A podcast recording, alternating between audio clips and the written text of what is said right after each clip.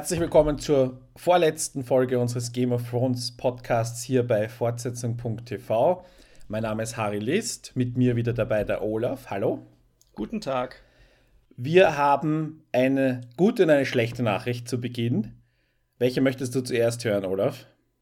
Ich möchte zuerst die schlechte Nachricht hören, wie ich das aus Westeros gewohnt bin. Okay, die schlechte Nachricht ist, nächste Woche wird der Podcast später kommen äh, garantiert später, nämlich vermutlich erst am Donnerstag, vielleicht auch erst am Freitag. Die gute Nachricht ist aber, dass wir tatsächlich äh, eine Fünfergruppe haben werden und einen sehr langen und sehr intensiven Podcast machen werden. Und da braucht, da gab es Terminprobleme und natürlich auch mit der Nachbearbeitung wird es dann ein bisschen dauern. Und deswegen wird es frühestens Donnerstag. Aber gut.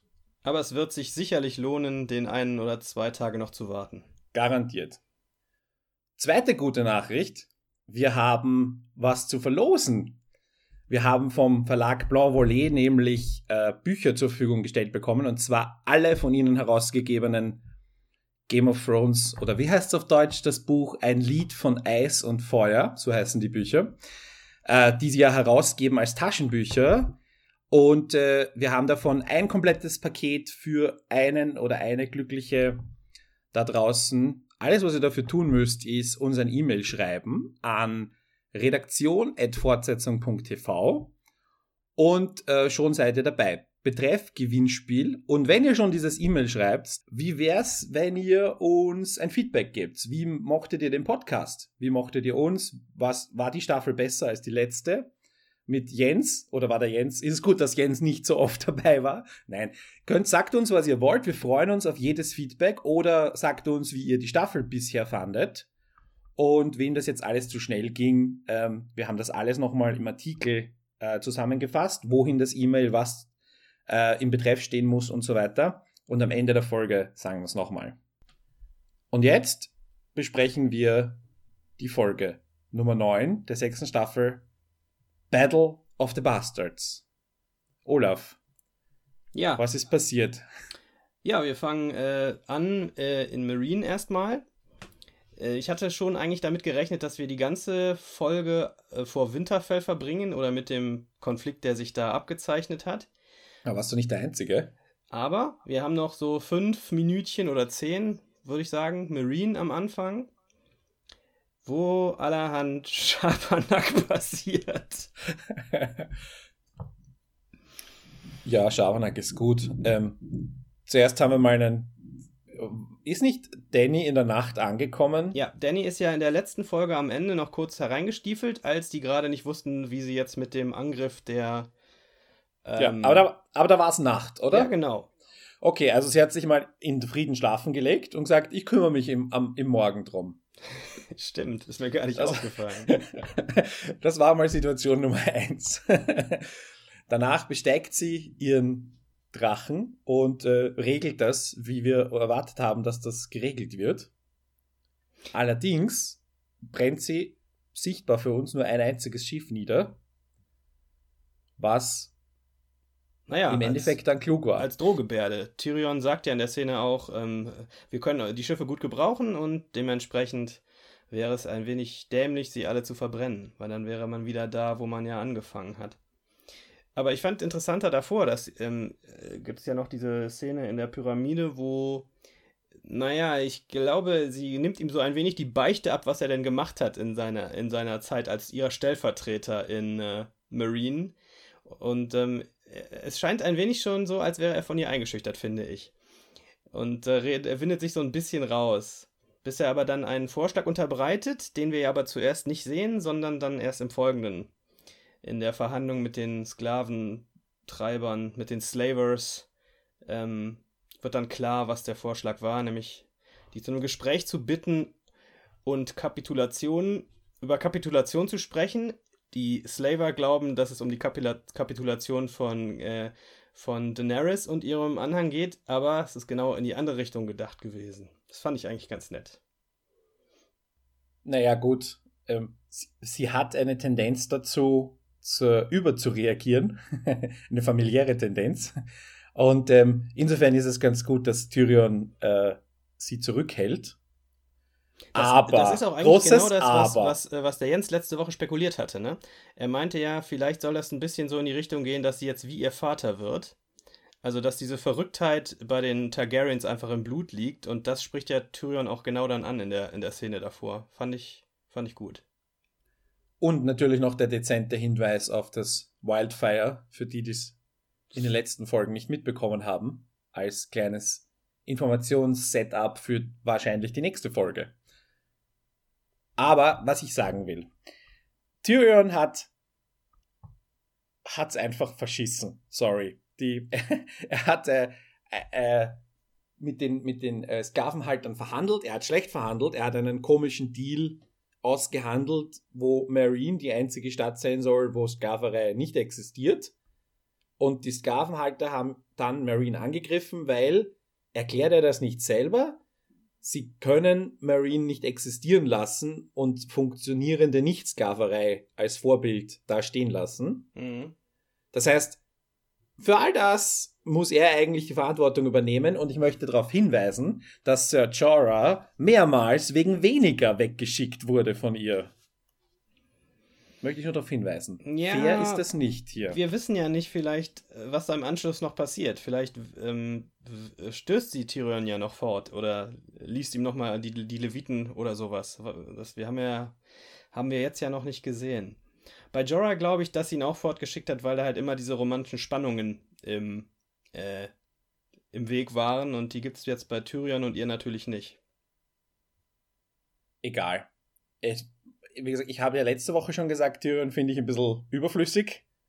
Ich habe jetzt auch nicht in dieser Folge seinen echten Wert gesehen, weil ich weiß nicht, die, taktische, äh, die taktische Information hätte sie auch von fünf anderen Leuten bekommen können. Dario oder vielleicht sind Yara und Theon wären früher gekommen und so weiter. Also ich, ich habe jetzt die, den Wert von Tyrion, äh, Tyrion sehe ich noch immer nicht.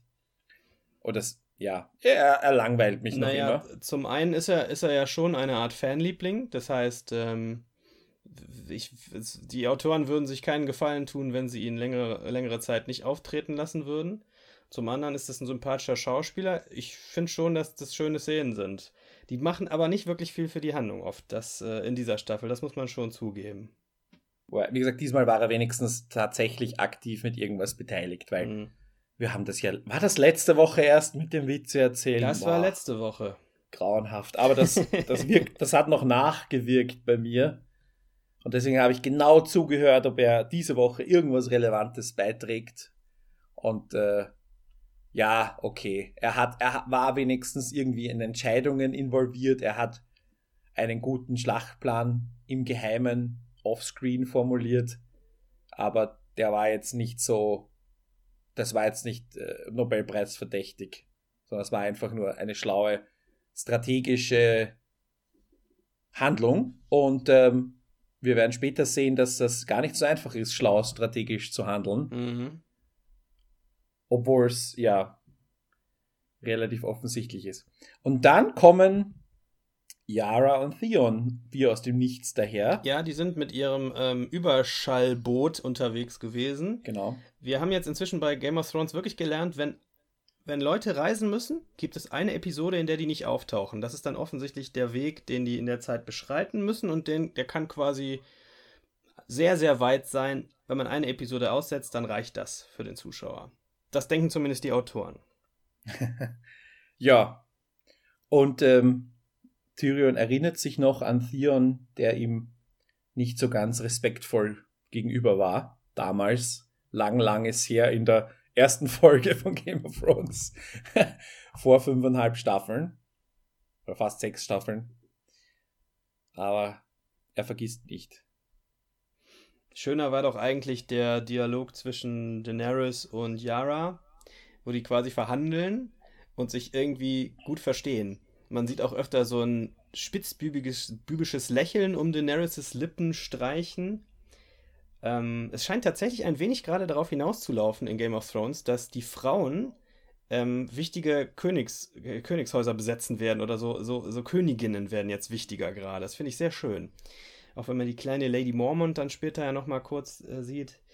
Ähm, ich fand die Serie in der ersten Staffel so ein bisschen, naja, antifeministisch, würde ich mal sagen. Also wirklich ganz finsteres Frauenbild. Das hat sich aber gewandelt und ich glaube, dass es am Anfang eine Art von Finte war, um es später aufzubrechen. Möglich. Haben wir schon öfter äh, erwähnt. Und ähm, habe ich nicht irgendwie diesen, diesen Scherz erwähnt vor letzte Folge oder vor zwei Folgen, dass äh, äh, die beiden quasi ein Power Couple werden könnten und jetzt äh, Yara sagt dann so, ah, I'm open to ja, everything. Genau, ja, ich, äh, grandios, offene grandios. Beziehung ist kein Thema für mich so. und natürlich äh, für Daenerys auch die äh, die richtige Frage stellt, warum äh, sollte ich mich mit euch verbünden, wenn ich mich doch mit deinem Onkel verbünden kann? Ja. Und ähm, auch da die äh, Gegenargumente natürlich sehr gut sind. Was ich ein bisschen merkwürdig finde, ist, dass Daenerys so von ihnen verlangt, von diesen Ironborn, äh, sie müssen jetzt aufhören äh, zu plündern, zu brandschatzen und zu vergewaltigen. Und Yara so, hm, aber, aber das ist unser Leben, wir sind halt so. Und ja, ab sofort nicht mehr. Dann stellt sich die Frage, was tun die Ironborn sonst? Weil die Dichter und Denker werden sie vermutlich nicht. Ja, fand ich also, äh, nicht sonderlich ähm, überzeugend, muss ich sagen. Ich bin mir aber auch nicht sicher, ob Yara nicht einfach nur so Ja gesagt hat, damit der Deal zustande kommt und sich denkt, ja, machen wir aber trotzdem später. Ich bezweifle, dass es eine Rolle spielen wird, diese langfristige Perspektive, über die keiner nachdenkt, ja. die einfach nur so in den Raum geworfen wird und überhaupt keinen Sinn ergibt, weil eine Königin, die äh, totale Unterwerfung fordert, ist ja jetzt nicht so ab absurd.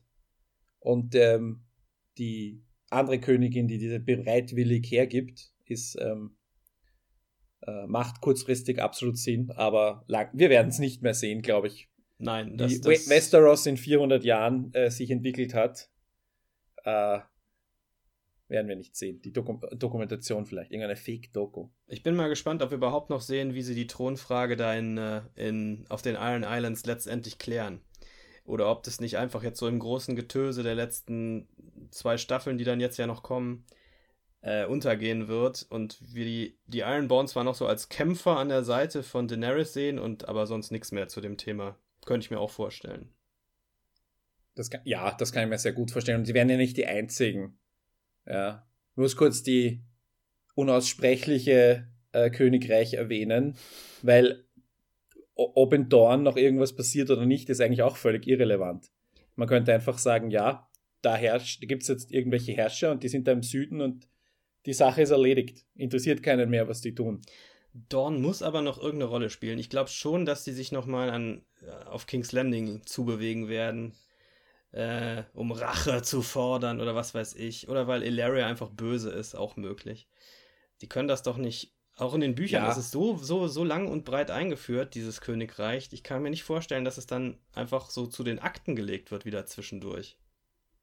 Naja. Irgendwas muss gestrichen werden, ne? Und wir bewegen uns ja ähm, so geradlinig auf irgendwas zu, habe ich das Gefühl. Also es wird, es wird immer weniger verworren und es wird immer geradliniger und immer vorhersehbarer, weil, wenn wir uns ehrlich sind, alles, was wir in dieser Folge gesehen haben, haben wir erwartet. Hat dich irgendwas überrascht? Oh ja, da sind für mich äh, mehrere Sachen drin gewesen, die mich überrascht haben. Aber das wär, kommt alles in der Schlacht später, die Sachen, okay. die mich überrascht haben. Deswegen okay. Also in Marine hat mich nichts überrascht. Mich auch nicht wir wussten, Theon und Yara sind da. Es wird dieses Gespräch geben, es wird diese Allianz geben. Und so wie sie umgesetzt wurde, gibt es auch keine rationalen Argumente, die für Euron sprechen. Mal abgesehen davon, dass er gar nicht da ist, um seinen, äh, um für sich zu sprechen oder auch niemanden geschickt hat, der für ihn sprechen könnte. Und dass die dass Daenerys jetzt nicht, oder wir hatten gehofft, oder als haben wir es erwartet, dass sie jetzt nicht in einem ewigen Krieg gegen die, gegen die Sklavenhalter, äh, die Masters, verwickelt wird, sondern dass da endlich was weitergeht. Also wir haben das alles erwartet, ich zumindest. Ist das denn für dich ähm, ein Qualitätsmerkmal? Also fehlt dir das jetzt, dass dich die Serie nicht mehr so überrascht wie früher? Also leider sind wir hier kein Videopodcast. Ähm, Zum kein, Glück. Kein, kein, naja, ja, nein, aber ich habe gestern ein sehr interessantes Gespräch geführt äh, mit einer neuen Bekanntschaft. Äh, auf einem Podcasting-Seminar war ich gestern. Und wir haben in der Pause über, auch über Game of Thrones geredet und sie wollte meine Expertise dazu haben und meine Meinung dazu haben. Und, und ich habe das dann irgendwie mit Händen und mit tatsächlich mit Händen versucht zu symbolisieren, dass es am Anfang so alles war so verworren und es hat sich so hin und her bewegt und es waren ganz viele Stränge und man kannte sich überhaupt nicht aus. Und man wusste nicht, worauf diese Stränge hinsteuern. Und jetzt ist der Punkt erreicht, wo die Serie ein definiertes Ende hat. Wir wissen, oder die Produzenten zumindest wissen, wie viele Folgen es noch geben wird, wie viele Minuten sie noch unterbringen können. Und sie müssen auf ein Ende hinsteuern. Gerade in, diesem, in dieser Fantasy-Welt, wo, ich meine, wir sind immer noch bei Fantasy und bei allen Grauschattierungen, die wir haben, irgendwo muss eine Seite triumphieren. Und darauf müssen wir hinsteuern. Und jetzt ist es so, diese vielen verworrenen Stränge sind weniger geworden. Sie sind nicht mehr so schlangenhaft, sie sind wesentlich geradliniger. Und sie, das ist so wie in der, du hast eine Kurve und du siehst dann eine Trendlinien. Wir sehen die Trendlinien, wo sie hingehen. Das ist es, was in der sechsten Staffel jetzt anders ist. Es gibt keine verwirrende Buchvorlage mehr, wo man sich Details heraussucht, weil ich meine, wenn wir uns ehrlich sind, blicken wir zurück an den Anfang. Sieben Stark-Kinder, sieben Hunde. Wahrscheinlich hat jeder von den Hunden sein eigenes Kapitel gehabt in den Büchern und wie komplex das alles war. Und all diese Dinge sind entweder, also hauptsächlich tot, oder sie sind auf einem Abstellgleis wie Dorn, wo wir einfach nicht wissen, wie die jetzt wirklich noch, also wo es auch egal wäre, ob sie wiederkommen. Und alles, was überbleibt, sind Daenerys, Winterfell, King's Landing. Und wir haben schon nur noch drei Handlungsorte, die uns wirklich interessieren. Bran ist unterwegs. Wohin wissen wir nicht. Wahrscheinlich nach Winterfell. Aber der ist halt so ein kleiner Rogue Agent unterwegs. Sam ist eigentlich völlig egal und suchte noch zehn andere Figuren aus, die wir jetzt irgendwie begleitet haben und die noch einzeln irgendwo herumkriechen. Ich hätte, ja, ich hätte eigentlich nach wie vor gerne eine Antwort auf die Frage, ob dir das fehlt. Das hast du bis jetzt nicht beantwortet. Das, das kann, Unberechenbare das, von vorher. Ich nein, meine, das, das geht es ja mir nicht. Mehr. Es ist einfach, es ist einfach ein Stil, es ist ein absoluter Stilbruch für mich. Ja, aber es geht halt nicht mehr. Die, die, die Konsequenz der Erzählung ist ja klar. Du kannst halt 20 Mal Haken schlagen, aber irgendwann musst du halt mal ins Ziel laufen und das macht die Serie jetzt gerade. Die, die andere Alternative ist, dann endet das so wie bei Lost, wo immer wieder weitere sinnlose Wendungen eingebaut werden. Ich mochte Lost wirklich, aber es gibt wirklich eine Ecke von Wendungen, die machen einfach keinen Sinn, die sind nur um die Handlung zu strecken dann ist es mir doch so viel lieber, dass sie ihre Erzählung jetzt zu Ende bringen und dann ist es wie, wie bei einem Schachspiel im Prinzip. Es sind jetzt einfach viel weniger Figuren auf dem Brett als vorher, also gibt es auch weniger mögliche Spielzüge, die gewinnbringend sind. Ja, klar. Aber für mich war, also ich, wie gesagt, ich konnte ja mit, ich musste ja Game of Thrones zwei oder dreimal beginnen, um es, um es äh, wertzuschätzen. Und ich habe mich ja am Anfang hauptsächlich über, über den optischen Wert äh, gerettet und über einzelne gute schauspielerische Leistungen, die für mich einen Mehrwert gebracht haben, mir das anzuschauen.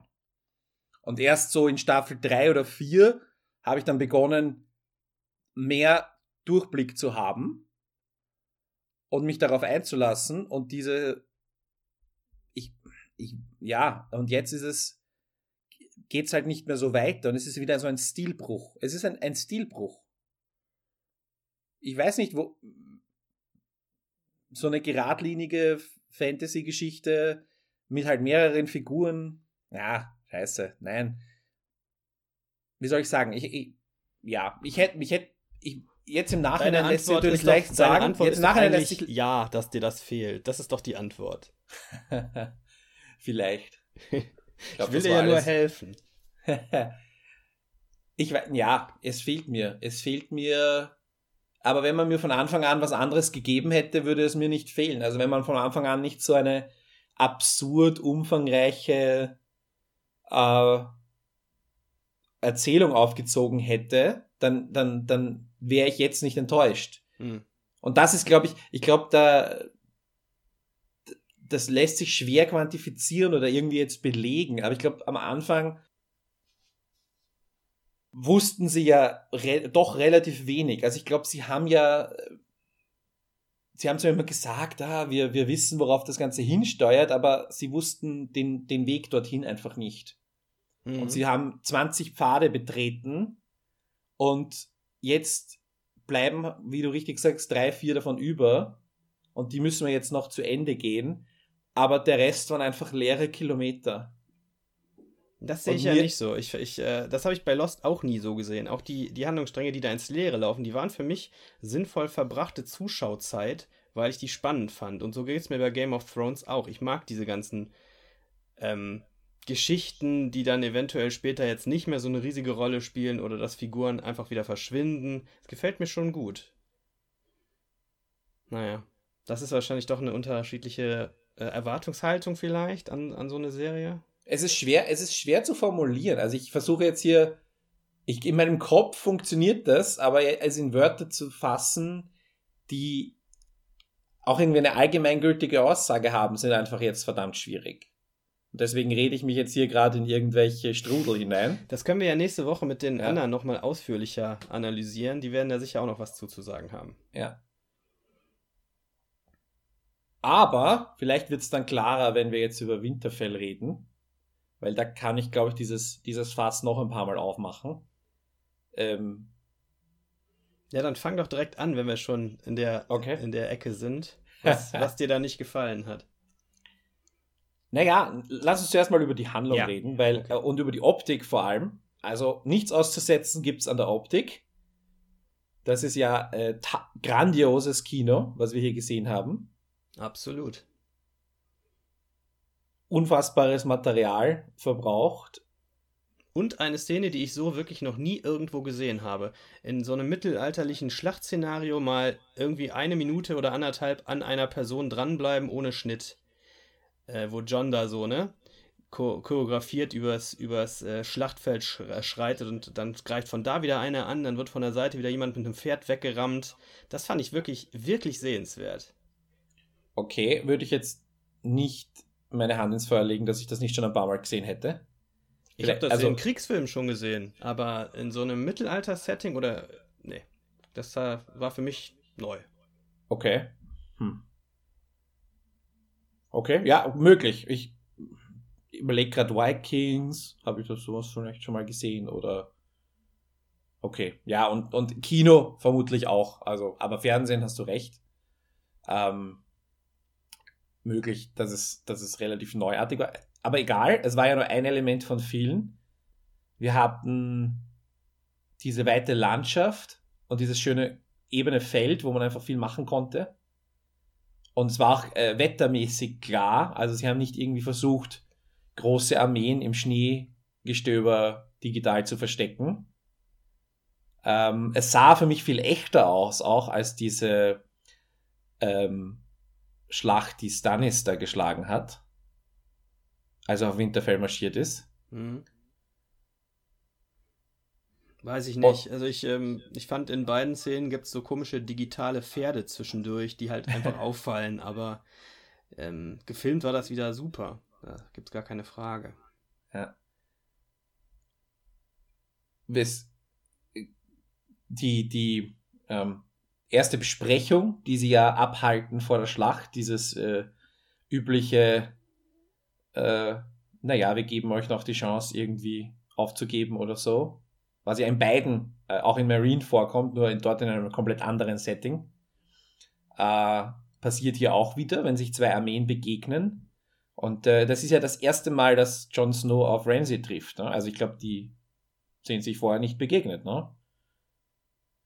Oh, das wenn, ist, ich würde sagen, du hast recht, aber. Wenn mich jetzt äh, meine mein Hirn, das sich in der Komplexität verloren hat. Ja, das geht mir ähnlich. Ich kann das nicht, nicht mit Sicherheit sagen jetzt. Ich glaube nämlich nicht. Also er war ja die ganze Zeit an der Mauer und äh, Ramsey war nicht an der Mauer. Das Näherste, was Ramsey an die Mauer gekommen ist, war ja diese kurze Stealth-Operation in, äh, bei Stannis seinem Lager. Das muss ja irgendwo auf halbem Weg zwischen Mauer und Winterfell sein. Hm. Aber weiter nördlich ist er, glaube ich, nie gekommen. Und John ist bis jetzt auch nicht weiter südlich gekommen. Also, das war das erste Mal. Und John muss ja wissen, was das für ein Typ ist. Und jetzt sieht man, weil wir vorher gesagt haben, die Frauen nehmen jetzt das, äh, das Heft in die Hand. Ähm, John ist noch nicht, äh, noch nicht dort, dass er auf seine Schwester hört, die Expertise hat und die kein dummer Kopf ist und die, wie sie sagt, keine, vielleicht keine Ahnung von Schlachten hat, aber sie kennt den Mann, der auf der anderen Seite steht und ähm, der, der Plan, der hier passiert ist, man äh, wird ihm in die Hände spielen eigentlich. Und ähm, ein bisschen für mich verwunderlich, dass äh, Sansa und Melisandre einfach nicht gehört werden, wobei Melisandre einfach ähm, sich irgendwie in die Passivität verabschiedet hat, was ich auch noch nicht ganz verstanden habe, warum. Aber sie ist halt so eine äh, inzwischen von Selbstzweifeln. Ja, eben, die ist halt immer noch in der Sinnkrise, weil sie ja wirklich an diese Stannis-Vision geglaubt hat, dass Stannis der eine ist, der den Thron besteigen wird und dann ist das grandios gescheitert und vielleicht denkt sie auch nochmal drüber nach, dass sie im Prinzip ein verbranntes Kind auf dem Gewissen hat. All diese Dinge haben sie nicht sehr selbstsicher werden lassen. Was in dieser Folge das verbrannte Kind ja, ja auch wieder in Erinnerung gerufen wird, weil ja äh, völlig unwahrscheinlich Davos diesen äh, seit Wochen dort vor sich hin witternden Holzhirsch findet. Aber das musste früher oder später kommen. Es äh, wird noch zu internen Streitigkeiten im, äh, im Lager führen oder so. Ich weiß es nicht. Ja. Auf jeden Fall unwahrscheinliche Szene 1. Davos findet diesen, diesen Hirschen, aber egal. Ähm, Melisandre ist, ich, ah, dieser, und dann dieser Dialog mit, ähm, als Jon Snow sie um Rat fragt oder um, um Hilfe ersucht. Äh, Punkt 1, mir gefällt einfach nicht diese, sie ist eine super mächtige äh, Magierin, aber jetzt ist sie nicht in der Lage, auch nur in der kämpferisch irgendwie tätig zu sein. Oder zumindest, keine Ahnung, super, keine Ahnung, super Feuer oder sonst irgendwas beizutragen zu diesem Kampf. Das ist ein bisschen, das finde ich in Fantasy immer ein bisschen billig, generell. Entweder sind irgendwelche Magier so mächtig und können eigentlich alles, aber verlassen sich auf irgendwelche äh, niederen Wesen und sagen aber weder den Wesen noch den Zuschauer, was sie eigentlich alles könnten. Und das ist jetzt so die, die Gegenperspektive. Jemand, der als sehr mächtig etabliert wurde und von dem wir wissen, was diese Person alles kann und deswegen auch logischerweise annehmen können, dass sie noch mehr kann, äh, ist plötzlich ein a mere mortal, ja, und ist einfach nur, einfach nur da. Kann ich, das äh, gefällt mir nicht. Kann ich nachvollziehen, die Kritik wenn man sich auch noch mal in Erinnerung ruft, wie sie da diesen Schatten geboren hat damals, ne? Den Stannis-Schatten, der Renly getötet hat. Das sind ja schon äh, magische Fähigkeiten, die über ein bisschen äh, Wundheilerei oder so deutlich hinausgehen. Deswegen ähm, verstehe ich das auch nicht so ganz, dass, dass sie jetzt so passiv gezeichnet wird die ganze Zeit. Hm. Vielleicht kommt da noch was zu. Vor allem, wenn das mit dem Schatten äh, machbar ist, warum, warum äh, ist das nicht, äh, warum wird so ein Schatten nicht geschickt, um Ramsey zu töten? Also es war doch so, dass du für den Schatten auf jeden Fall auch das Königsblut brauchst und so. Also es geht nur, ah. wenn der Lord of Light an die, an, die, an die Person glaubt. Es würde mit John gehen, glaube ich. Wenn sie Johns Blut nehmen würde, müsste es eigentlich wieder gehen. Weiß nicht, ja. ob das bei Wiedererweckten auch noch möglich ist. Vielleicht haben die eine andere Art von Blut.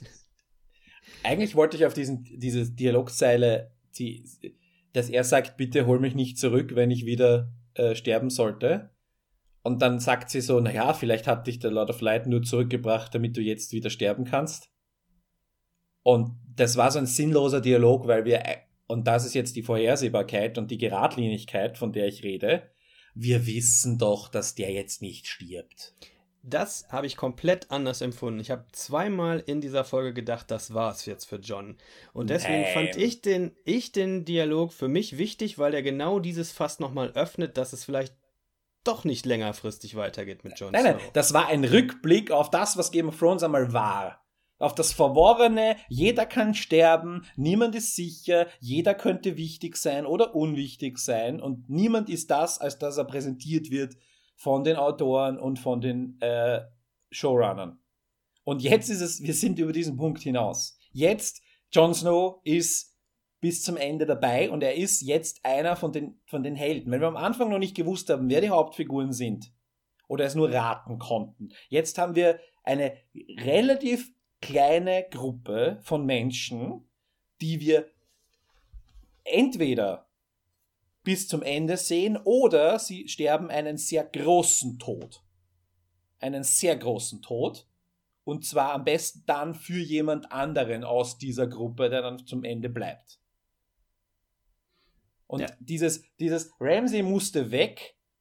Und äh, ich meine, es wäre natürlich das wäre der Hit gewesen, wenn Ramsey das jetzt gewonnen hätte und Ramsey plötzlich und Ramsey nach dieser Folge als die als eine dieser zentralen Hauptfiguren dargestanden wäre. Aber das war einfach sehr, sehr unwahrscheinlich und nicht zu erwarten. Und nachdem ja Martin und, und nicht alle Fantasy-Regeln brechen kann, wir brauchen jetzt Kampf gut gegen böse. Wir hatten wir hatten Grauschleier noch und nöcher bisher.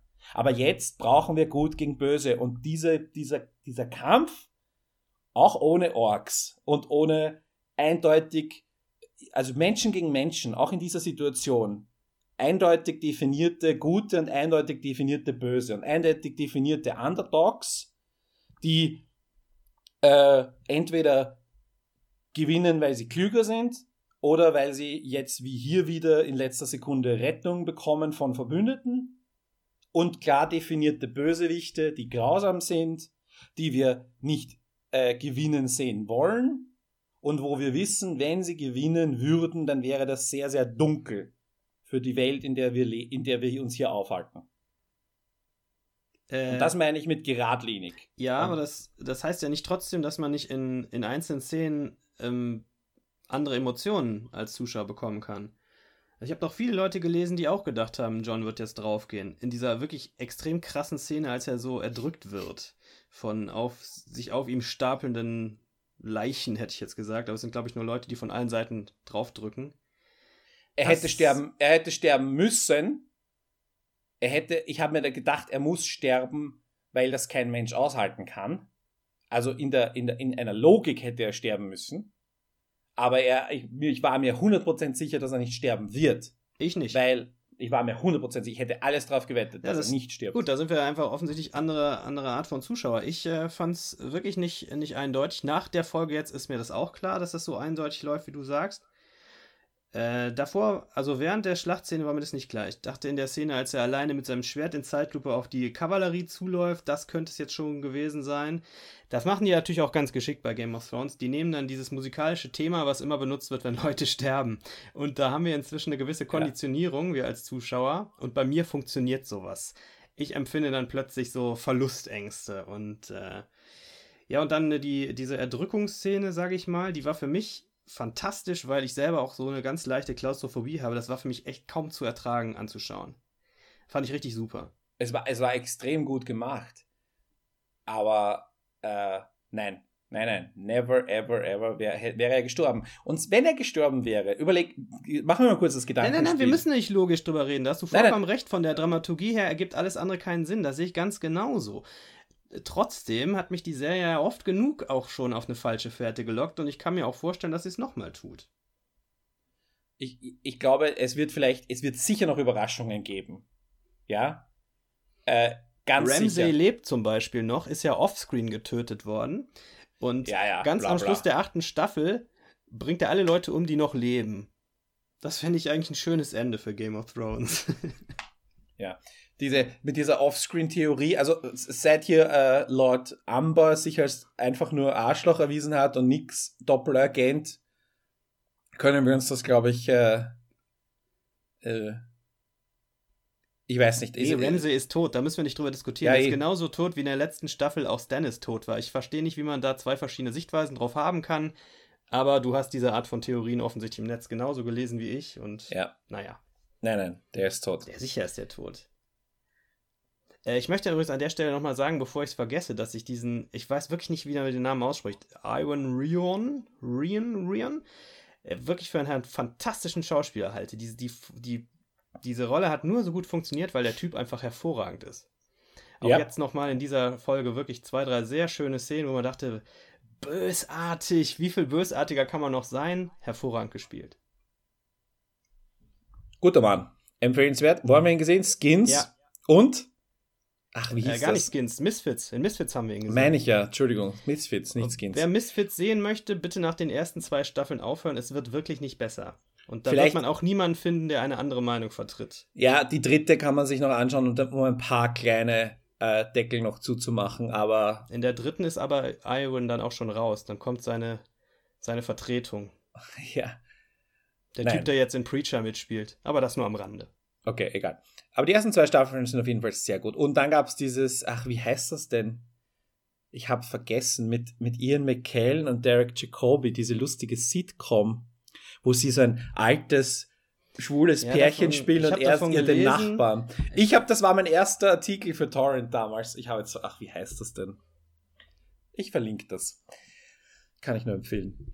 Ähm, ja, gut, zurück zu Winterfell und der Schlacht um selbiges. Du hattest ja gesagt, dass es noch ein, zwei Sachen gibt, die du irgendwie unglaubwürdig findest, genau wie das Davos den, mhm. den Hirsch da findet. Ja, das zweite war jetzt eben John, die, okay. oder überhaupt, wie sich, wie sich John generell äh, bewegt. Also äh, dieses äh, eine Affekthandlung, dafür bin ich einfach, ich bin einfach nicht der Typ, der Affekthandlungen versteht. Vor allem nicht, wenn schon vorher gesagt wurde, unser Bruder ist de facto tot. Ähm, ein Bruder, den er jahrelang nicht mehr gesehen hat, den er gar nicht wiedererkennen kann, so wie sich der verändert hat. Also diese Affekthandlungen sind einfach für mich immer ein Bullshit. Ich mag das einfach nicht, weder in Fantasy noch sonst irgendwo, als dramaturgisches Mittel, um den Idioten, der sie durchführt, nachher auch noch zu, als Helden zu glorifizieren, weil er sich, weil er sich mutig gegen das Heer geschmissen hat. Nein, er ist ein Vollidiot. Das ist mal das eine. Das zweite ist dieses, er wird nicht von den Pfeilen getroffen. Ist mathematisch nicht möglich. Ja, ja. Den, den, Quatsch ist das Und Einzige, was ich wirklich zu kritisieren hätte in der Schlachtsequenz, ja. Mathematisch nicht möglich. Dann die, die, in der Schlacht hat er dann alle diese Glücksmomente, das gesamte Glück des Universums verbraucht, kennen wir auch. Dann wird er totgetrampelt.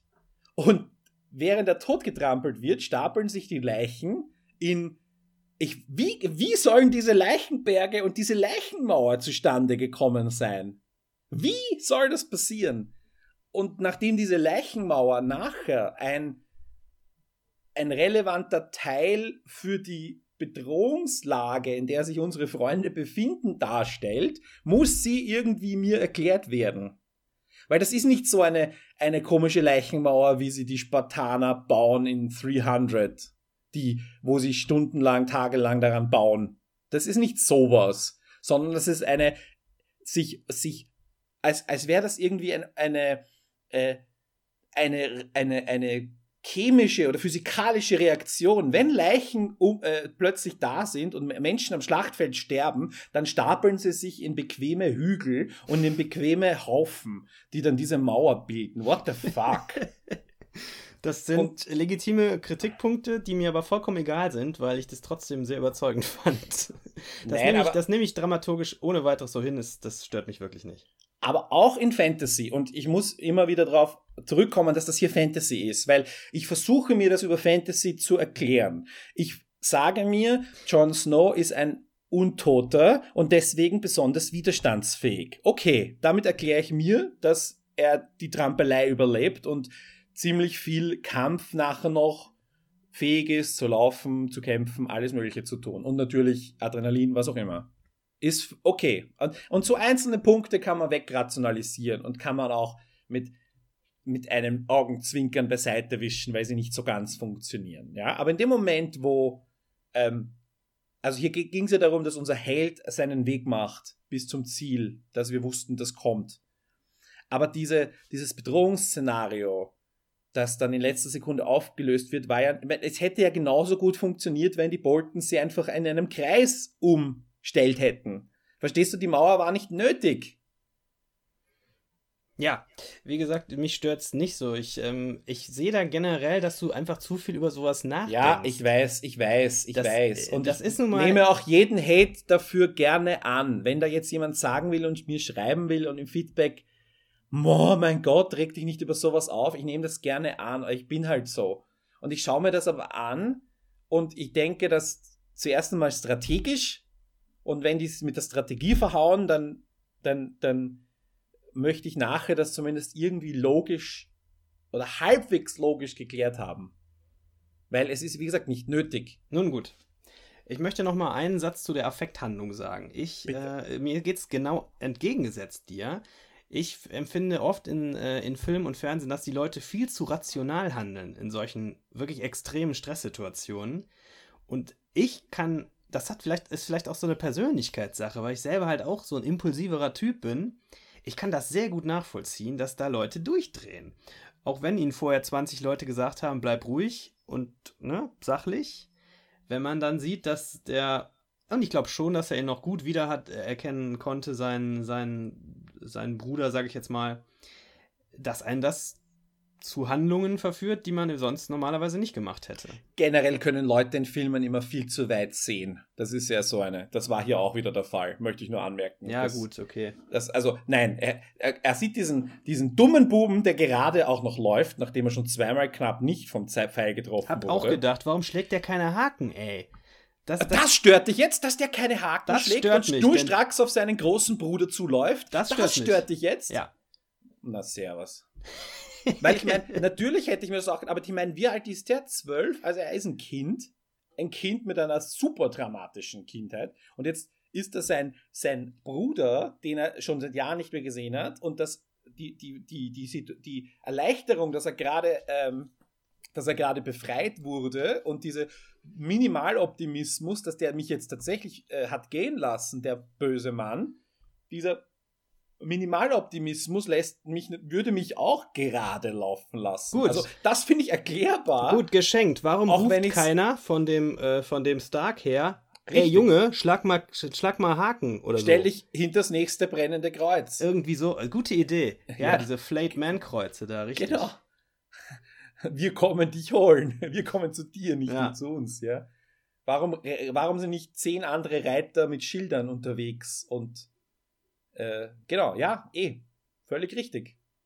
Das heißt, das Problem ist nicht der Bub, sondern das Problem ist die Strategie auf der anderen Seite. Von Leuten wie Davos und äh, äh, den anderen, äh, auch Tormund ist auch ein erfahrener äh, Feldherr, so wie wir ihn bisher wahrgenommen haben, oder zumindest Gruppen. Nein, ist er eben nicht. Das wurde doch in der Szene davor etabliert, dass der keine Ahnung von den einfachsten militärischen Operationen hat. Jedenfalls von denen, die südlich der Mauer durchgeführt Aber er ist, ein, werden. er ist ein Schlitzohr und ein Überlebenskünstler und äh, äh, jemand, der gut und schnell mitdenkt. Also das war hier gefragt. Okay. Jetzt war das, das heißt, auch der hätte seinen Wildlings sagen können, äh, lauft und, und helft ihm oder ruft ihn oder was auch immer oder schmeißt euch dazwischen oder was auch immer. Also äh, sinnlos. Und ich meine, das Ramsey ist dann auch noch mal so ein äh, äh, kann auch alles. Also wir haben ja Ramsey ähm, im, im Kampf mit den Ironborn oben ohne mit nur Axt erlebt. Wir haben ihn als exzellenten Bogenschützen. Er ist ein exzellenter Hundezüchter. Der Mann kann alles. Er hätte es verdient, am Iron Throne zu sitzen, sage ich jetzt. Er ist, er ist äh, the kindest man in Westeros, nicht wahr? Er, er, er wäre es überqualifiziert, glaube ich, äh, für, den, für den Iron Throne. Aber ich muss jetzt im Nachhinein sagen, jetzt wo er nicht mehr da ist, er hat, hat er nicht verdient. Ich meine, er war jetzt ein bisschen böse zur Sansa und so, aber okay, das will ich nicht schön reden. Aber jetzt rein so wäre er sehr qualifiziert gewesen. Sein als, als psychotischer Herrscher, ja, das sicher. Aber naja. Na gut. Rest in Pieces. Ich würde gerne noch kurz über die Szene reden, wo für uns stellvertretend als Zuschauer John ihm dann richtig ordentlich ähm, im Rheinland würde man sagen, es gibt Kasala. Ne, ordentlich was aufs Maul. Das, äh, ich habe mit mehreren Leuten gesprochen, die alle meinten, zu kurz. Zu kurz, wir wollten mehr Ja. davon. Ich kann das auch nachvollziehen. Die Emotionen, die müssen ja beim Zuschauer irgendwann mal raus und dafür ist die Szene quasi stellvertretend. Ich, ich hätte gehofft, dass John, als er sich so, so Sansa dreht, so, magst du auch? Habe ich auch gedacht. Ich dachte, sie, sie, äh, sie macht jetzt den, den tödlichen ähm, Schlag hier oder holt noch die Axt oder irgendwie sowas. Er sticht immer Messer ins Auge Irgendwie oder so. sowas. Ja, aber ja. die Sache mit den Hunden war ja eigentlich eine viel nettere Idee. Genau. Meinst du, das war mit John abgesprochen? Naja, sicher. Nachher. Auf Also der anderen Seite, ich meine, sie ist jetzt legal Herrscherin von Winterfell. Die kann machen, was sie will da. Und ich glaube nicht, dass das jemand justiziabel anf äh, anfechten möchte, dass äh, ein Naja. Terrorherrscher von seinen eigenen Hunden gefressen wurde. Die Boltons sind ausgelöscht. Die äh, alle ihre Verbündeten waren ja nur Zweckbündnisse und keine Loyalitätsbündnisse. Also die Boltons sind vorbei. Wer sollte, wer sollte das äh, noch ja, anfechten oder irgendwie? Nö, der Norden ist dann jetzt, jetzt werden wahrscheinlich auch die Königshäuser, die sich jetzt neulich, ähm, äh, die neulich nicht mehr loyal sein wollten, die werden jetzt wieder zurückgekrochen kommen, da gehe ich mal schwer von aus.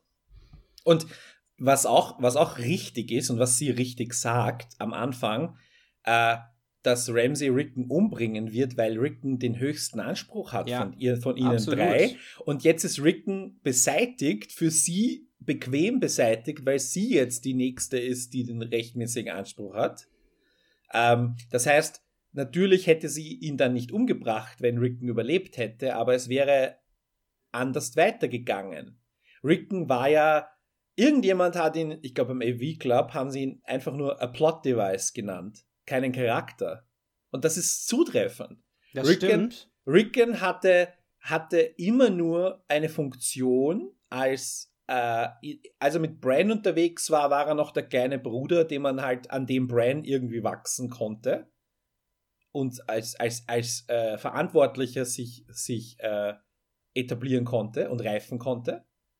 Danach war er von der Bildfläche verschwunden und wurde äh, von einem, äh, ja, von einem Namen, den wir halt kannten, wurde er zu einer Geisel und zum, zu einem Provokationselement jetzt am Schluss. Und danach hatte er keinen Nutzen mehr, weil er stand unserer Sansa und unserem Jon Snow, unserem Helden, im Weg, eigentlich. Mhm. Und Ich- er musste sterben, war völlig zu erwarten. Und dass Sansa das logisch auch noch begründet, für das Recht gebe ich wieder auf die Plusseite, wenn ich diese Folge gesamt bewerte. Nur hat halt John nicht drauf gehört. Ne? Ich bin mal sehr gespannt, ob ähm, George R. R. Martin das in den Romanen genauso macht. Ich glaube das eigentlich nicht. Die, die beiden Figuren sind nach dem fünften Band ähm, irgendwo auf so einer Insel namens Skargos und verstecken sich, glaube ich. Was mit denen weiter passiert, werden wir dann noch sehen. Also Osha lebt da natürlich auch noch. Ähm, Über die haben wir mehr gewusst als über Rickon. Ne? das ist richtig, absolut richtig. Osha hatte eine Hintergrundgeschichte. Rickon war halt der kleine Bruder und, äh, und fertig. Ich, ich würde dir da zustimmen, dass der in der Serie ein reines Plot-Device ist. Ja. Vielleicht äh, sage ich auch noch mal abschließend, ähm, dass ich fand die Folge doch sehr gut. Also Marine fand ich wieder mal so, das ist halt so Durchschnitts-Fantasy-Kram für mich, was da läuft. Da kann ich mir auch Eragon angucken oder so. Ja, das ist so, ne? naja, Ist nett hier, diese Special Effects Schlachten mit irgendwelchen Drachen, aber das, das tut nichts für mich emotional. Aber der Rest der Folge, das habe ich jetzt lange nicht mehr gehabt bei Game of Thrones. Der hat mich emotional echt nochmal so, so aufgewühlt wie früher. Und ich saß nach dem Abspann auch echt da und musste mich erstmal wieder eine Viertelstunde ein bisschen beruhigen, so. Weil mich das emotional doch äh, so mitgezogen hat, alles. Und dafür mochte ich die Folge sehr. ich habe noch, ich hätte noch eine, eine Liste von Dingen, die mir sonst nicht gefallen haben, aber ich glaube, Ja, äh, angesichts Also- der Zeit sollten wir vielleicht. sollten wir da, genau. Ähm, wir freuen uns auf äh, Feedback und ähm, wie habt ihr das gesehen? Das, äh, also wir freuen uns über ganz normales Feedback äh, als Kommentar auf Facebook oder auf Twitter, äh, jeweils fortsetzung.tv oder unter diesen Artikel, aber wenn ihr äh, uns sonst noch Feedback schicken möchtet, was, was haben wir vor am Anfang gesagt, Olaf? Gibt es was zu gewinnen? es gibt was zu gewinnen. Es gibt was. Bücher zu gewinnen. Und, und zwar die von, äh, vom Blanc Vallée Verlag, die nämlich äh, in die Taschenbücher herausgegeben haben. Da gibt es ein komplettes Paket der Bücher, die bis jetzt erschienen sind. Wir haben im Artikel alles dazu geschrieben, was ihr tun müsst. Schreibt uns ein E-Mail mit dem Betreff Gewinnspiel an redaktion.fortsetzung.tv. Und wenn ihr schon das E-Mail schreibt, dann äh, schreibt doch auch gleich Feedback mit für entweder die Staffel oder die unseren Podcast und äh, was ihr davon haltet, äh, ob es euch gefallen hat oder nicht, ob ihr das nächste Staffel gerne wieder hören möchtet. Einzelner Schluss, Dienstagabend. Steht alles im Artikel. Olaf, wir freuen uns auf nächste Woche, Ja, oder? das wird ein Fest nächste Woche. Da Hoffentlich kein rotes Fest. hoffentlich kein rotes Fest. Es wird, wir, äh, der, ich war ja der Meinung, wir sollten das Podcast Mood nennen. Der Jens hat vorher, als wir mit E-Mail äh, geschrieben haben, das, äh, was hat er gesagt? Podcast Bowl hat er das genannt. Podcast In Bowl. Anspielung an den Clegane Bowl, der ja jetzt doch nicht Genau. stattfindet. Oder derweil noch nicht stattfindet. Also wir werden mal schauen, wir werden uns darauf einigen. Falls ihr Vorschläge habt, wie man das noch mehr nennen kann. Wir werden auf jeden Fall in der großen Gruppe über das große, lange Finale reden. Dieses lange Finale heißt, wie das Buch heißen soll, The Winds of Winter. Und dann sage ich Olaf Danke Ich bedanke mich auch. Und freue mich auf nächste Woche. Baba. Tschüss.